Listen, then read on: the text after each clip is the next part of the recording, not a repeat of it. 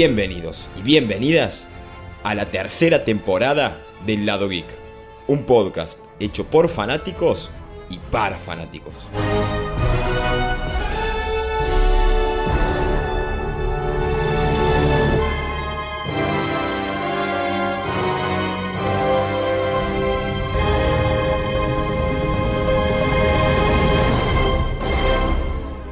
Después de esta tremenda intro y después casi de tres meses de, no sé, vacaciones se podría decir, le damos la bienvenida a un nuevo episodio del lado Geek. Y como lo habrán escuchado en la intro, vamos a hablar de una gran serie como es Hulk. No sé si tan gran serie. Eh, para, para, para, para, para, para, tampoco tan es gran más, serie. no puedo no estar acompañado de un gran amigo, un hermano como es Chaco. Chaco, ¿cómo estás? Hola, hola, hola, hola, ¿qué tal? ¿Cómo estamos, gente? ¿Cómo estamos? Hemos vuelto. Hemos vuelto. Como el Capi en Infinity War, hemos vuelto. ¿Qué decirte? ¿Qué decirte? Eh, nos tomamos un, un- un rato de licencia, pero nada. Hemos, hemos vuelto, hemos retornado. Y no sé si para la mejor serie o una serie que valga la pena. Pero al fin y al cabo es Marvel. Y a nosotros Marvel nos encanta. Y por Me eso loco, se Marvel, merece, me vuelve loco, se me merece, se merece grabar un episodio como este de She-Hulk. Ustedes se habrán preguntado por qué nos salteamos una serie como es Miss Marvel. Y porque básicamente no nos gustó. Era defenestrar de manera atroz a una serie de Marvel y no queremos que tengan esa visual o esa parte tan crítica hacia algo de Marvel como es la serie de, de Miss Marvel. Entonces decidimos hacerla a un costado y arrancar con esto, que es una serie que ya se nos había presentado de hace un montón de tiempo. También se la presentó a Tatiana Maslani en, en su momento como, como la prima de, de Bruce Banner. Y sin embargo, a muchos nos llamó la atención desde el arranque cuando se la nombra a Tatiana en aquella quizás tan lejana eh, Disney Plus Day, allá por noviembre, me atrevo a decir en octubre del 2020, allá en, en plena pandemia, y se la presentó y, ambos le preguntamos, che, ¿será tan así la serie como es en los cómics? ¿Qué, qué, qué decirte, boludo, de esa época del, del 2020, de la incertidumbre y tener la ilusión de, del Investor Day, aparte también, de todo lo que era la, las, las próximas series, todo lo que se nos venía desde Hawkeye, teníamos Yo Soy Groot, todas las películas que iban ahí saliendo y llegar al final de, de este año y ver cómo ya casi todas las series, todo lo que vimos, se, se plasmó. Y nos dieron esta serie, necesaria o innecesaria, lo van a, a- debatir ustedes. Nosotros habremos capaz tenido sentimientos encontrados alrededor de esta serie. Como, che, es tan necesario esto, hacía falta esto. Y sabemos la puntualidad, creo, o la finalidad de esta serie. Creo que los dos sabemos cuál fue la finalidad de esta serie. Y no voy a dar nombres, pero todo el mundo sabe y esperó la gran presentación de él. El retorno de él. Justo está sonando la música. El retorno del rey, para decirlo así. Básicamente, todos los rumores apuntaban de que, de que Charlie Cox iba a volver como Daredevil en, esta serie. Iba, aparte Matt Murdock, que ya lo hemos visto en Spider-Man No Way Home, era verlo ahora en la piel de Daredevil y había un montón de, de hype detrás de, de todo eso, pero eso ya lo vamos a tocar en, en un ratito nada más. Pero sin embargo nos vamos a volcar un poco más en esta serie que se trata de que la prima de Hulk, tras haber tenido un accidente, se transfiere de manera también accidental la sangre de, de Bruce Banner. Ya lo vemos a Bruce Banner después de haberlo visto también en, en la post créditos de Shang-Chi con el cabestrillo. Y pasa algo muy raro, como es esta nave de sacar que no sabemos qué venía a buscar. Y bueno, pasa, pasa todo esto. Y vemos también cómo ella se encuentra en los primeros dos episodios, intentar encontrarse con esta superheroína como es She-Hulk. Y cómo pueden llegar a convivir estas dos partes, tanto Jennifer Walters como She-Hulk. Yo creo que los primeros dos episodios está bastante bien lograda, ¿no? Se la ve también el, el hecho de al principio ya teníamos eh, muchas malas experiencias porque en el primer tráiler me voy a remontar allá, el CGI era una poronga, y perdón por los niños que están escuchando esto, sinceramente no, no, no, no llegó a convencer absolutamente a nadie. Y faltando tres meses, Marvel le metió pata y por lo menos hizo un CGI aceptable. Y nos trae a, esta Jennifer Walters que tiene que tener esta dualidad, que además es abogada, arranca que la, la echan del buffet donde estaba trabajando por también tener esta, esta experiencia como She-Hulk, haber tenido problemas como She-Hulk. Y el primer superhéroe a representar tras haber vuelto a obtener trabajo con, una, con un gran buffet es nada más ni nada menos que Emil Blonsky. Nada más ni nada menos que Abominación. Bien, creo que uno de los eh, regresos, no sé si más esperados, sino más sorprendentes que vimos ya incluso desde Shang-Chi, desde la película que vimos peleando contra, contra Wong.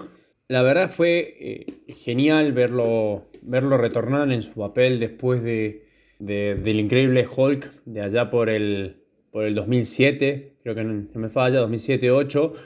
Una de las películas capaz olvidadas por, por Marvel en este proyecto de, del infinito, pero increíblemente retornan y nos trae una abominación que, lo mismo, un poco cortos en CGI, muy nada que ver con la abominación que vimos en esa película de la, la pelea en la ciudad con Edward Norton. La verdad es que muy bien llevada, estuvo muy buena. Verlo retornar es nostálgico, nostálgico saber que tenemos a, esta She-Hulk que, la contratan básicamente en este nuevo trabajo para poder defender a gente como, como Emil, o sea, superhumanos o eh, básicamente especiales. Y que aparezca Wong de vuelta es algo como, bueno, che, ¿para cuántas veces vas a usar el recurso de Wong? Estuvo en un montón de películas ya, o sea, hace más cambios que Stan Lee. Después justificar que, bueno, necesitaba práctica como para ser hechicero supremo estuvo bueno. Eh, es un recurso aceptable que me gusta que lo hayan utilizado. Se remonta incluso a, la charla que tuvo con Bruce, con el Bruce de Mark Ruffalo. Verlo otra vez y verlo viejo es, es duro. Eh, ya no tanto como, como te diría, ya no es el Hulk del 2012 y un poco lo extraño también el Hulk violento. Pero te das cuenta cómo fueron evolucionando cada uno de los personajes a lo largo de, esta serie o del universo cinematográfico. es una serie de abogados, básicamente. Es una serie de abogacía que, no sé, no me termina de cerrar. Cada vez que hablo de esto no me, no me termina de cerrar. A ver, yo he visto series de abogados, comedias o comedias dramáticas de abogados. Una principal como es Suits eh, o La Ley de los Audaces que está en Netflix, si pueden véanla.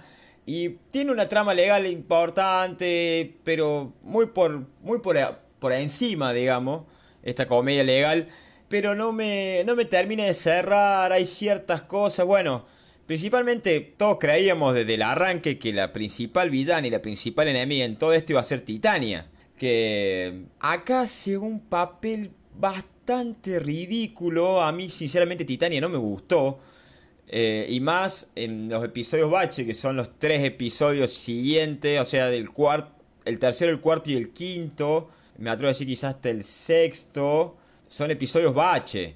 Eh, son episodios que quizás esta es una serie que le hayan sobrado eh, episodios. Quizás tranquilamente podría haber sido una serie de seis episodios y quedaba bien con uno o dos episodios bache, pero tener tres, cuatro, hasta cinco episodios bache quizás me parece un montón todos esperamos la, llegada de Daredevil y decimos, bueno, en un momento de la serie, esto se tiene que remontar con el Daredevil de Charlie Cox. Lo único que puede remontar esto es el Daredevil de Charlie Cox. Porque sinceramente en un momento la serie arranca bien, va tomando vuelo y sin embargo en un momento empieza a caer, a caer, a caer, a caer y va ridiculizando a los personajes, a los villanos. Eh, cada vez quizás van ridiculizando un poco más a, a Jennifer Walters o a She-Hulk. Entonces como que tampoco está bueno eso y sentir eso tampoco está bueno. Pero eh, los últimos dos episodios hace que la serie termine bien parada. ¿Por qué? Porque obviamente tenemos en, en un principio ya pensamos que la villana en todo esto iba a ser Titania, después resulta que no, que aparece un famoso King Hulk. Hay diferentes revelaciones que se van notando en la serie, como por ejemplo en el segundo o tercer episodio, que es cuando Hulk se va del planeta y todo parece indicar que se va a sacar. Hay ciertas cositas que pueden llegar a cimentar cosas en un futuro del UCM. Y eso está bueno. Pero tener tantos baches, o sea, tantos episodios baches, me parece que mm, no. Básicamente, a ver, la trama trata de ver cómo eh, Jennifer en este caso se adapta a la vida de eh, ser eh, una Hulk. Una Hulk muy diferente al origen de, de, Hulk en sí, el descontrolado y demás, sino que ya aprende rápidamente a controlar su instinto animal. O sea, Hulk o Bruce mostrando el manual de cómo trató 10, 15 años de controlar a Hulk es genial, tipo diciendo, bueno, te saltaste toda esta parte. Y escenas de entrenamiento, montajes, peleas innecesarias, este dilema de sos héroe o sos eh, abogada, cómo poder ayudar a la gente. Y terminar diciendo, a ver, es contratada por este buffet y básicamente la serie trata de, de continuar un hilo de ¿cómo te diría? Descubrimiento tanto personal como eh, descubrimiento también como heroína. Te vas dando cuenta de, de, cómo ella fue una persona medio discriminada toda su vida y ahora que tiene estos poderes quiere resaltar. Y está perfecto lo que quiere hacer. Y siempre están las típicas, ¿cómo se diría? Estereotipos de peleas de héroe. Peleas en un callejón o peleas en un pasillo. Gente que quiere robarle los poderes. Esta eh, diferencia de saber quién es el villano en verdad, como vos dijiste, era Titania, no, al final no, sino que eran personajes secundarios, escenas de juzgados, ella usando Tinder, cómo le terminan, por ejemplo, tratando de, de hackear todo, tratar de demostrar que ella es mala, básicamente, de todo lo que construye, cómo se lo derrumba en un momento.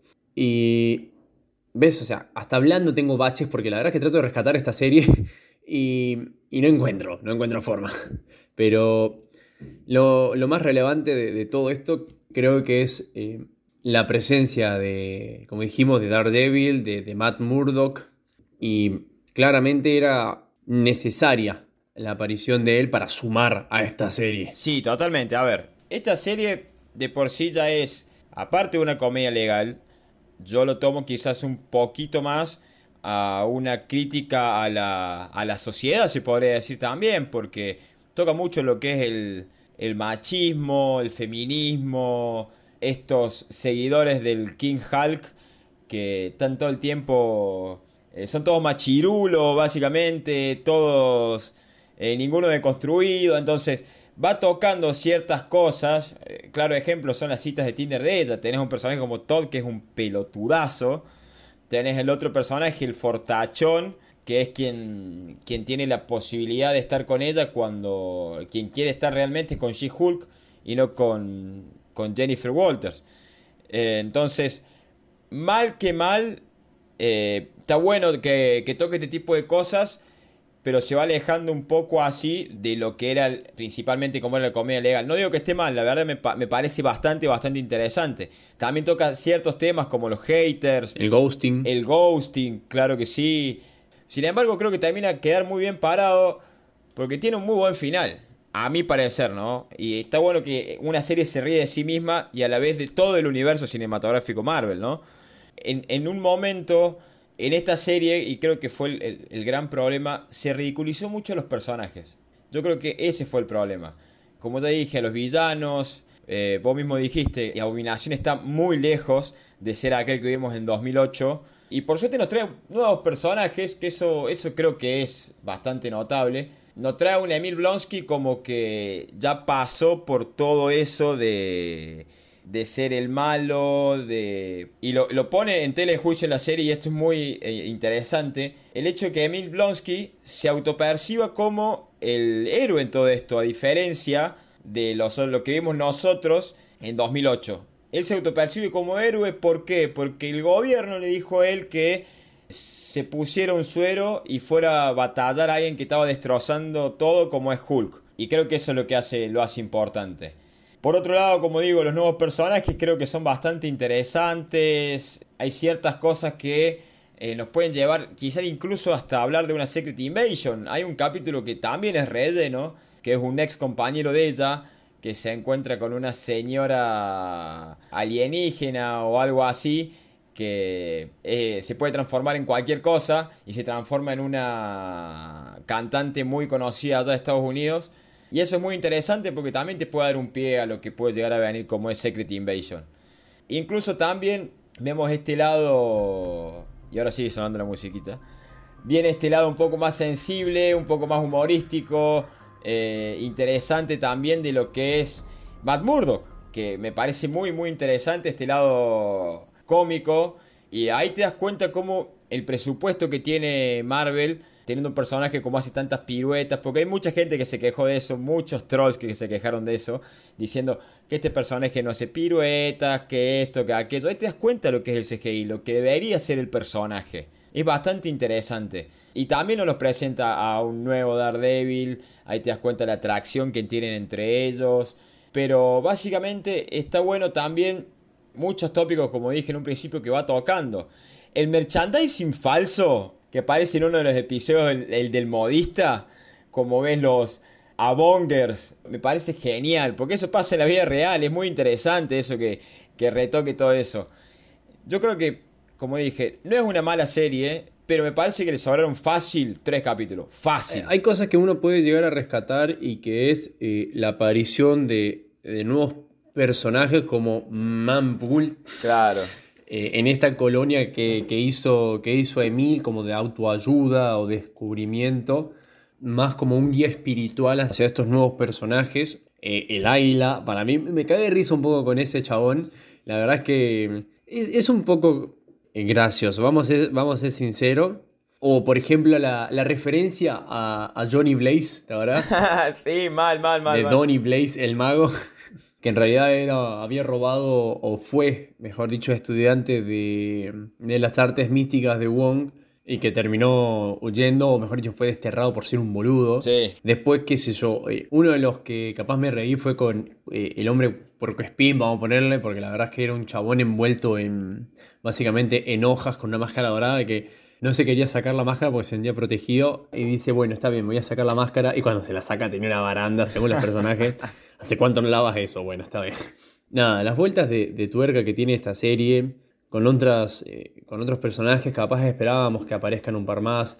Eh, apareció Frogman, medio siendo un nene de papá millonario que básicamente no leyó las instrucciones del traje, lo hizo mierda. Eh, gracias a ese personaje también aparece nuestro querido y super dios Matt Murdock, hay que agradecérselo. Y rompiéndole el orto a a Jennifer Walters diciéndole ta, ta, ta, ta, ta. Eh, recuerden que los acuerdos de Sokovia se derrogaron, entre otras cosas más, de la privacidad de los héroes.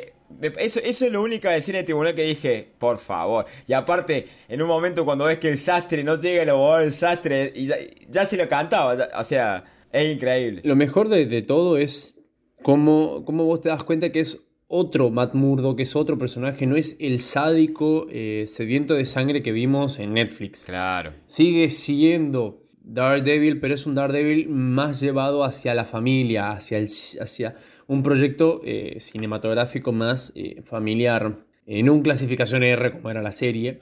Ya hay varios de sus personajes, está Kingpin ya volvió a aparecer, o sea, sabemos que va a volver a aparecer en Echo y ahora que va a tener su serie dentro de poco, esta serie de She-Hulk fue preparando el piso para él, básicamente. Es lo que varios memes nos hicieron creer y que muchos de nosotros sabemos que es verdad. Junto con un par de otras cosas que vamos a hablar más adelante, de futuros proyectos. Pero yo creo que es como una serie encadenadora, ¿sí? o lanzadora de otros proyectos. Totalmente, amigo, totalmente. Yo creo que la aparición de Matt Murdock. Lo, vi creo que en un meme que lo decía, o por lo menos en, una reseña haber visto por ahí.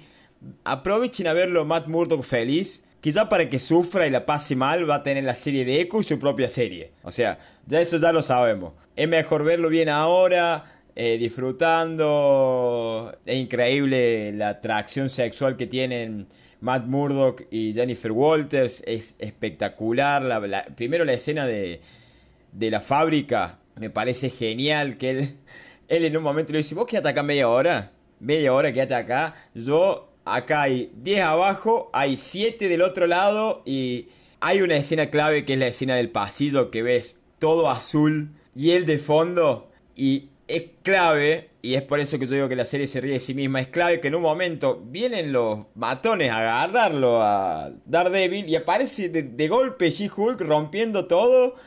Y ahí te das cuenta como diciendo, loco, esta no es la serie de Daredevil, esta es mi serie, papá. Apareciendo a ella ahí y me parece, me parece muy, muy notable. Eh, es interesante verlo si tienen la oportunidad de ir a ver la serie de Daredevil, vayan y véanla, porque hasta el día de hoy me sigue pareciendo la mejor serie de superhéroes que he visto jamás. Tiene un pequeño bache en la segunda temporada, pero la tercera y la primera, fa amigo, es una locura. Y con el poco presupuesto que ha tenido Netflix para hacer este tipo de series, yo creo que es bastante, bastante notable lo que hizo. Por otro lado, ya riéndose de sí mismo en un momento de. Ya casi llegando. Va, en, el último episodio, ella se lo pide al famoso Kevin, a, a Daredevil, y de la nada aparece. O sea, es muy gracioso el, último episodio. Cómo rompe la, cuarta pared. Eso es muy del cómic, eso es muy de Jeff Jones. Es muy, muy de eso. Cuando ella rompe la página, habla con el lector, también habla con el escritor como todo el tiempo se va rompiendo la cuarta pared, bastante interesante. Y en un momento de la nada, ella nos habla a nosotros diciéndole, esto es lo que querían, querían que todos los personajes colisionaran, querían verlo al tontazo de Todd convirtiéndose en Hulk para agarrarnos a todo, a trompada, aparece Titania, aparece Bruce, eh, Abominación, todo un quilombo, y en un momento ella dice, esta es mi serie, esto es un quilombo, amigo, esto quieren para mí, y se va eh, y es genial la parte en la cual dice, aparece y se va directamente a la Assemble, donde están todos los estudios de Marvel Studios, valga la redundancia, y se va caminando. Es genial, es genial. Es increíble, igual, eh, como vos mismo decís, rompiendo la cuarta pared, eh, yendo incluso al, flyer de, o al menú principal de Disney, saltando por todas las pantallas hasta, hasta llegar a la parte de los créditos, de donde voy a hablar con, nuestro principal productor ejecutivo, le hacen firmar este, este documento de confidencialidad. Y dice, ¿para qué me hiciste firmar esto si después me vas a correr todo el mundo? de la parte de Marvel, sí. Tipo diciendo, decían como Kevin, no como Kevin nombre, sino como Kevin, o sea, K-E-V-I-N. y no como una persona, era como, ya era raro. ¿Por qué lo dicen Kevin? ¿Por qué no dicen como es? Voy a hablar con tal Kevin. Nadie habla con Kevin. Y mm, entrando a esta sala y, descubrir que Kevin en realidad era este, como decía, como esta inteligencia artificial con algoritmos mentales para poder desarrollar las tramas acorde a lo que la gente quiere y dejar que en el internet hagan sus críticas. Claro, en realidad Kevin significa kit electrónico visual de interconexión narrativa. O sea, aparece una especie de gorrita también como el famoso Kevin Feige. No, no, no, sí, vos sé que después de mientras veía el capítulo me daba cuenta y digo, pará, tiene una visera, tiene una gorrita. No, no, no, no. Son, son unos hijos de mil. O sea, el mismo Marvel se burla de Marvel.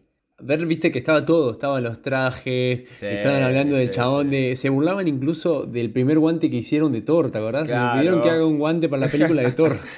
También se burlan de, de que se transforme, eh, tenga su forma humana porque le sale muy caro y a la vez que se transforme fuera de cámara porque también le sale caro. por eso es se, burlan de las mismas cosas. Eh, eh, se burlan incluso de los mismos haters, creo, la serie, de, diciendo, eh, es muy caro, qué sé yo, lo arreglaremos, o nuestro equipo no le pagamos horas extra.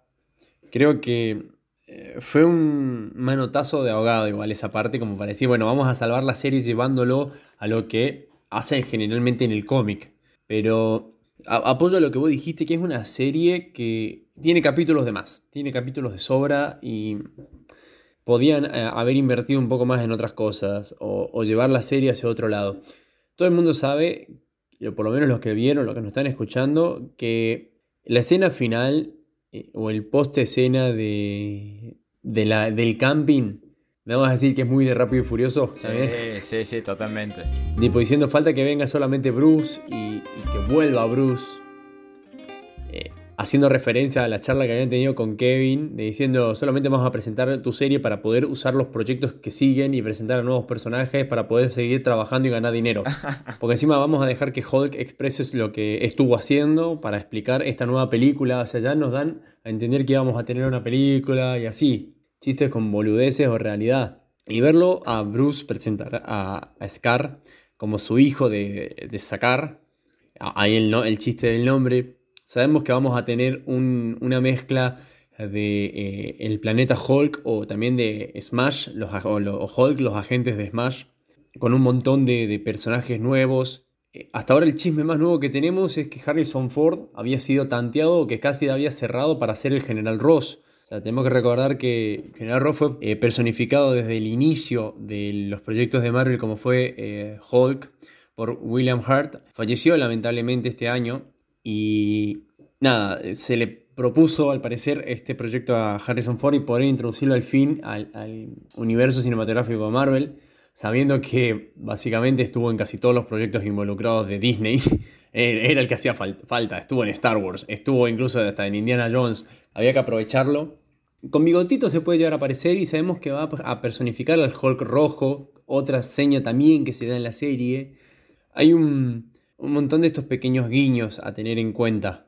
Eh, hay un par de chistes que dice que a, Scar le, cortó el pelo Stan Lee por lo feo que estaba. Se nota que hay una falta igual de CGI importante en el desarrollo, pero bueno, no se le puede decir nada a Marvel hasta el A ver, me atrevo a decir que Marvel está haciendo las cosas un poco apresuradas también, porque el CGI de Scar deja bastante que desear, pero lo mismo pasó en su momento con el trailer de She-Hulk.